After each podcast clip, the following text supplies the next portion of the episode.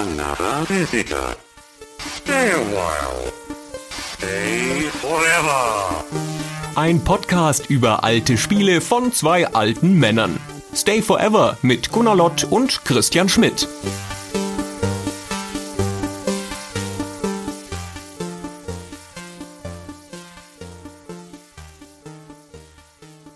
Hello, I'm Gunnar Lott of Stay Forever. My interview partner today is Richard Leinfellner, a veteran of the British games industry. He worked for Palace Software and Mindscape and Bullfrog and Electronic Arts as a programmer, producer, and in management. Later, he ran Babel Media, a giant outsourcing provider for the games industry.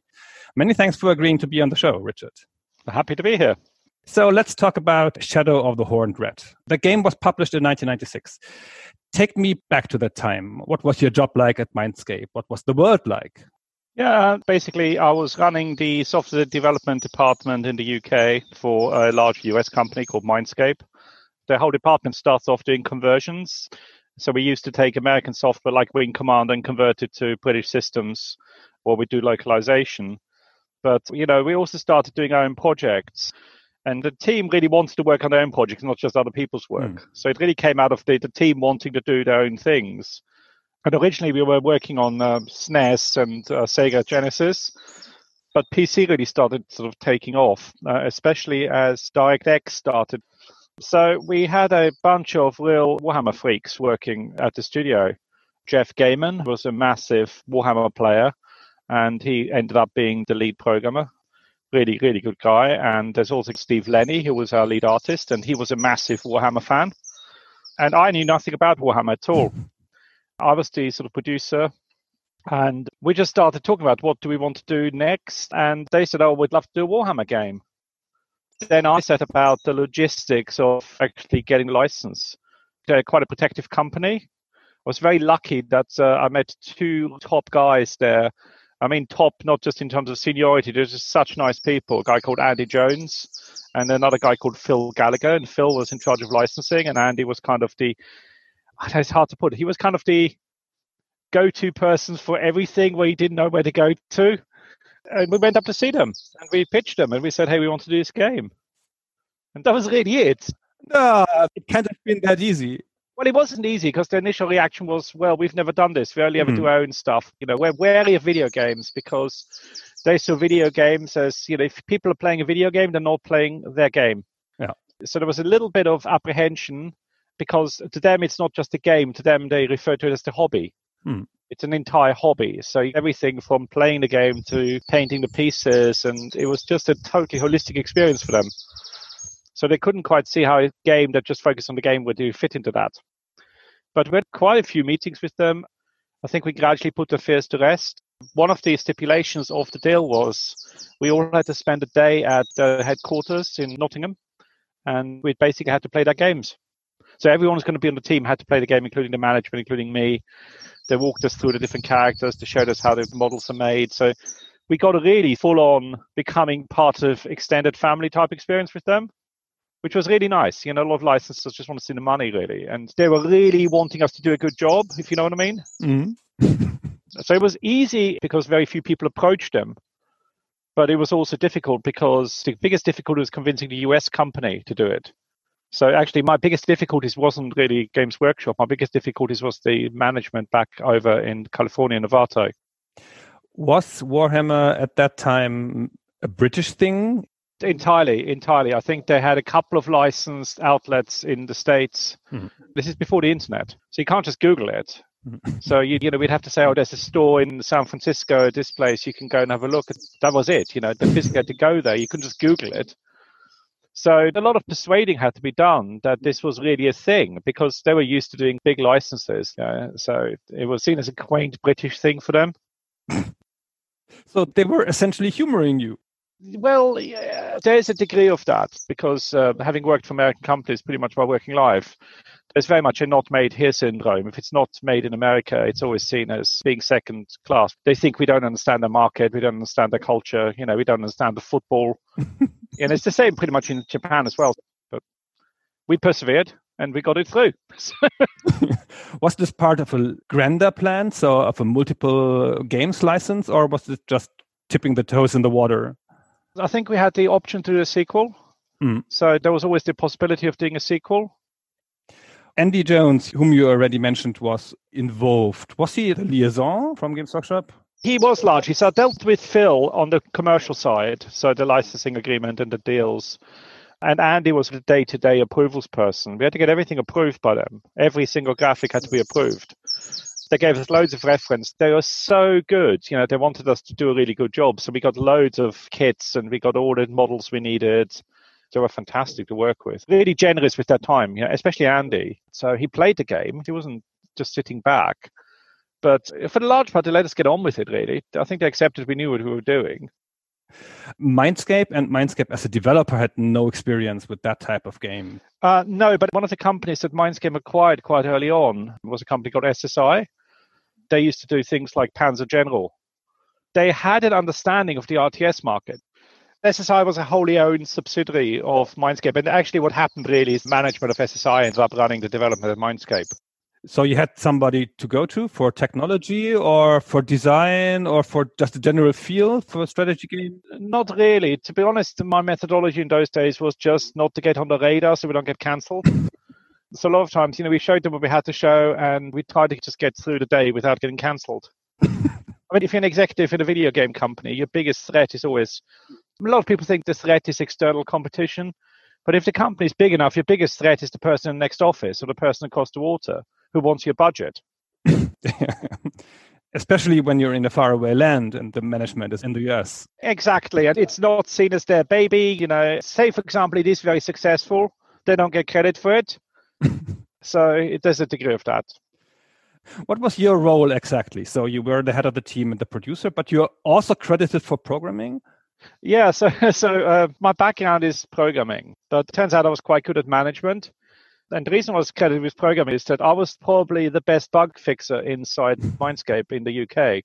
So when there was a nasty bug, they'd come to me and went, uh, Richard, this keeps crashing. and then I'd sit there and I'd figure it out. So, you know, I introduced some systems, you know, like memory management and stuff like that. You know, this is the biggest thing we've ever built. So when you build something really big, you have to think differently. It's not just a cartridge, which is, you know, 8K or 16, whatever, you know, it, this is a massive thing with loads of assets. So yeah, I did some of the systems, did, did a lot of the bug fixing, but it's also the time actually. I sat in my office one day after just fixing a really nasty bug and feeling very good with myself, and I said to myself, I have to stop doing this because if I'm programming, it's just me having a reserve parachute in case I fail at producing, because I can always go back to programming if I'm a failed producer. So that day, I actually deleted my C compiler and I stopped programming, and I no longer fix bugs for people so that's when I decided to become business person, really. Business person, yeah. But that's hard to let go of the skills that brought you there. Guess what I'm doing now? I'm back to my hobby, programming, guys. so, you know, what goes around comes around. You know, it's in the blood. How did you go about the technology? I read things about silicon graphics. To be honest, everything was home built. You know, we built everything directly onto the GDI graphics subsystem Silicon Graphics, that was the Nintendo 64 days. You when they told you to program a Nintendo 64, you needed to have a Silicon Graphics machine. We spent 250k on two of them. No, to one of them was 250k, and then literally within a year was propping open a door. You know, it's totally the worst money we've ever spent. But no, we didn't use those. We didn't use them for that. We just used the usual tools. I think it was Microsoft C or something. I feel it's a strong difference if you play this game, having played Warhammer before or not. You see this in the reviews from the time where you had editors reviewing it who'd never played Warhammer before and were totally confused by what my unit's gonna run. What is this psychology thing? Yeah, I know. The routing thing, that's actually one of the things we had major meetings over about the routing behavior. Because in the game, you have to show that actually happening. And the players going, don't run away. Don't run away. what can I do to stop you running away? And they go, well, no, you can't do anything about yeah. that. I think one of my reviews started off with, I really don't like this sort of game. And I was like, why are you reviewing it? Find somebody who does, you know, like me saying, you know, I'm going to have a cheeseburger, but I don't like cheeseburgers. You know, reviews are reviews, but we did try to make it. So the biggest conversations with Games Workshop, we wanted to make it more like a video game and they wanted to make it more like a tabletop game. I feel many decisions feel to have fallen on the tabletop side. I feel it's very faithful and feels very realistic Yeah. because Warhammer, in a way, even if it's a tabletop game, feels realistic, but it doesn't feel that video gamey. And I feel that has hurt reception. Well, yes, and you know the reality is, I don't think the US company got behind it. I don't think they spent any marketing money on it. Hmm. I think we did respectably. We did well enough to commission the sequel. Can you give a concrete example of this design process, this back and forth between video game and, and tabletop? Well, I, I- uh, one specific example comes to mind. I mean, this is kind of a weird thing. We're having this discussion: how do you go around things? Because you don't have this problem on the tabletop game because you don't have to worry about the physical space as much. And of course, in a video game, you have to go around things. You have to follow things. So those little units have to make their own decisions because you can't control everything. So a lot of it was really to do with how do we control this and how do you issue orders. This is probably the bit where we spent the most time thinking tabletop isn't going to work. This just isn't going to work. We need a different way of doing this. I think the navigation was a specific example because you never have navigation in the tabletop version. And of course, when you're doing a quasi 3D game, it's all about navigation. If your units are milling around doing stupid things, it looks rubbish. They've got to move with purpose. Why the decision to make it real time? Well, it's quasi real time. It's actually turn based under the hood. Yeah. and it's purely commercial. It's that it's real time strategy game RTS. There was a feeling that if this wasn't real time, it would bomb in the states. The tabletop game is about resources in terms of points. Yeah. You know, I'm losing a unit, I lost 500 of my 2000 points, whatever. But the computer game is essentially about time because it's my time as the decision maker. I cannot give every unit the perfect orders because I'm so pressed for time, you know, switching around everything. Yeah, I cannot guide this unit carefully around this ravine or this pass because I have to help another fight. This makes the strongest departure from the tabletop. Yeah. I think that was really deliberate because at the end of the day, it is a computer game. We set out to make a fun computer game, not necessarily to make the world's most faithful Warhammer game. It was pretty faithful for that. It was, but we were skirting this uh, because we wanted it to feel real time. Under the hood, it is still turn based. It's just we hide that. The German press called it a battle simulator, which I Yeah. feel is a very fair description. Who was the target audience in your mind? Was it existing Warhammer fans? Yeah, it was pretty much existing Warhammer fans. If you're going to target somebody else, then don't buy the license. the license costs money, you know. Yeah, we were targeting Warhammer fans. But sometimes licenses provide nice background material. Mm, y- y- you know, Okay, here with my commercial hat on. Yes, but for the amount of money the license costs, I can employ loads of good artists. okay. yeah. The license is what we call pre-sold. What it means is you have name recognition when you go in store. I mean, obviously the content is really good, and they had loads of content, and we used a lot of it. But the real life is really name recognition, because otherwise it just could become a another RTS from a studio you've never heard of. And there were many RTSs coming at that time. Exactly, there was a lot of RTSs. We touched this briefly when talking about the reviews. The game felt unforgiving to many of them. Yeah, it was seen as very hard. I feel part of it is that people were unfamiliar with the routing and psychology and everything, but part of it, it is really hard. Yeah. the game doesn't give you much replenishing of resources. It doesn't, and that's a common problem when you don't have enough time to test a game. The reality is, when you're building a game, you never play the whole game. You play the bits you've just coded or the bits you've just worked on. So you're basically playing the game in these little chunks. And you think, oh, that little chunk is okay. That's not too difficult. The only time you can really play the whole game is at the end, which is, of course, when you have the major pressure to ship it. To be honest, if you really want a beautifully balanced game, you need to sit on it for two or three months so yeah, I'd say any game like that, unless you have a lot of experience, you are going to make it too hard.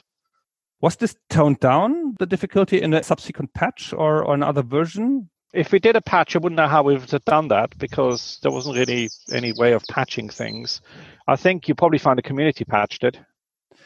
I have something in the back of my head that was like the last battle was described as unwinnable, and I felt it pretty easy. And I feel I read something like, oh, this was because you played the other version. Okay, it is possible because don't forget, it is really before the internet came. If we patched it, we would have just issued new masters, and then you would have had maybe 10,000 units go out with one level, and the next 10,000 would be the next level. How successful was the game in the end? Do you know numbers? It wasn't a, a runaway hit. Mm. We had a good amount of critical acclaim. The reviews were mixed, but the good reviews were very good. And it was seen as we've learned what we're going to do with the first one. Now let's really do the proper job on the second one, Dark Omen. Hmm. So to get anything greenlit for a sequel, you have to be successful. Yeah. So we definitely hit the minimum bar. Also, don't forget, Games Workshop loved it.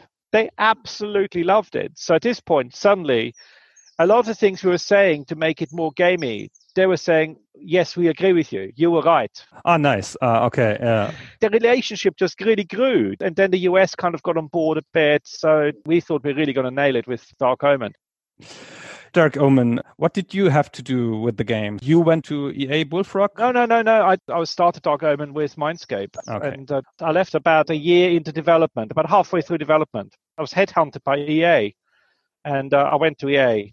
When I was at EA, they had a problem with Bullfrog, so I took over running half of Bullfrog.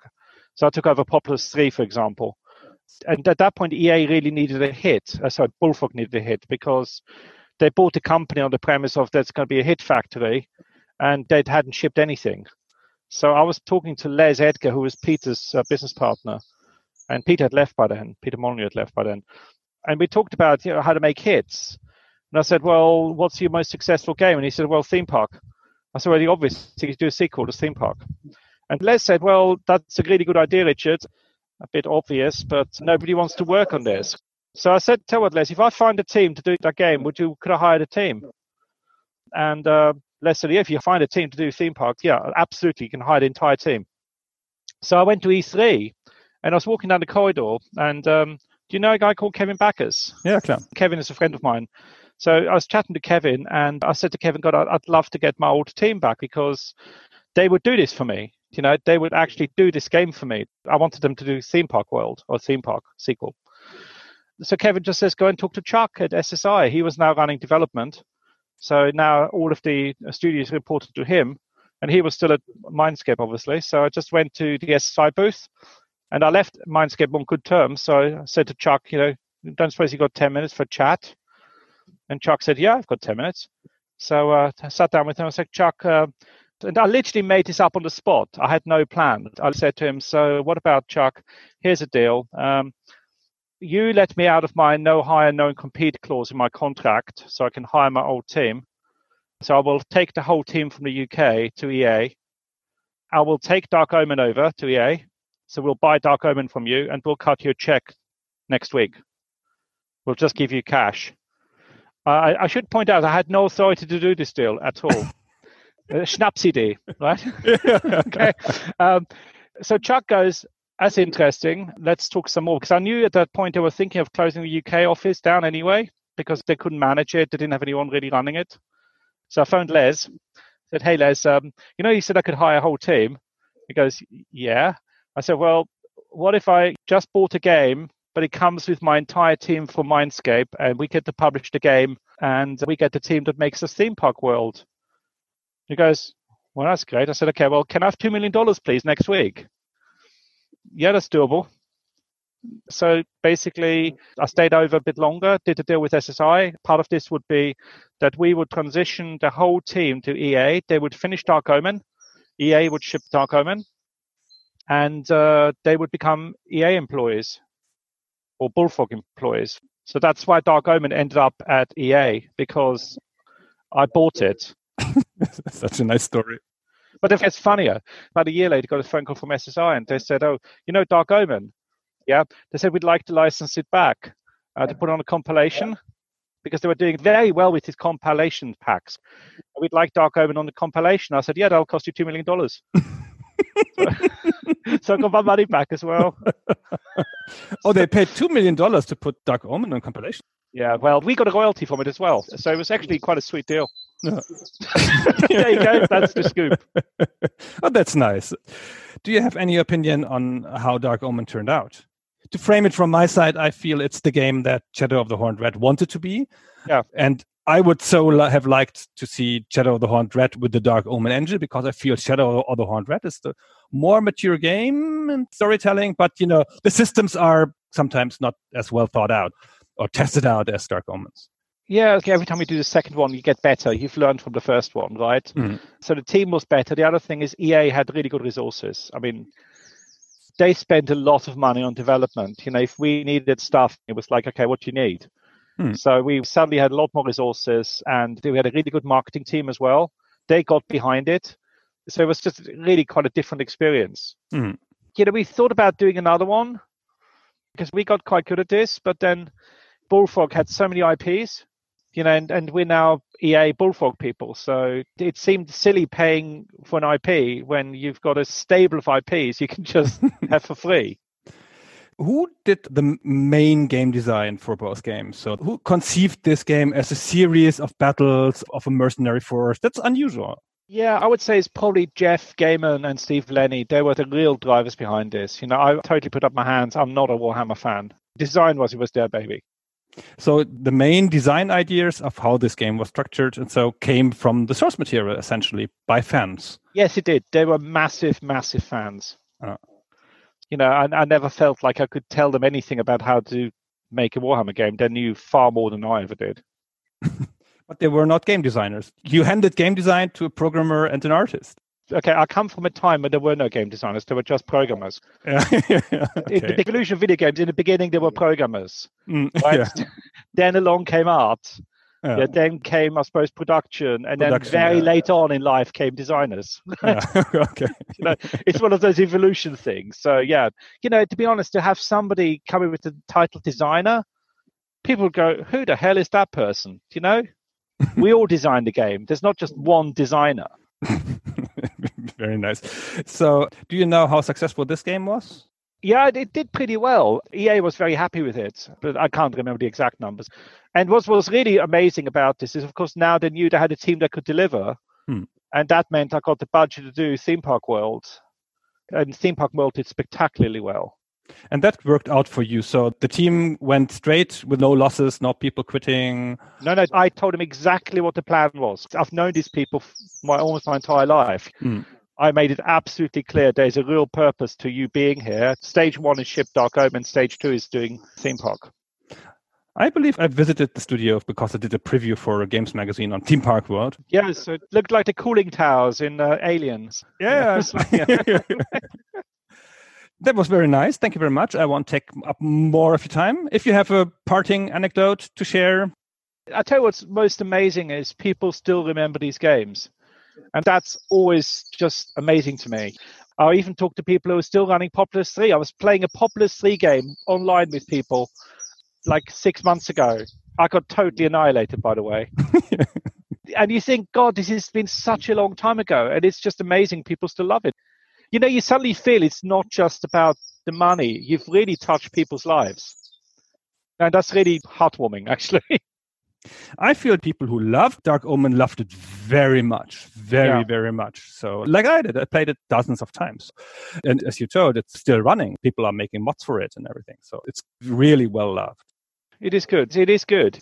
It is kind of a form of art, you know, and it, it's nice to be appreciated like that.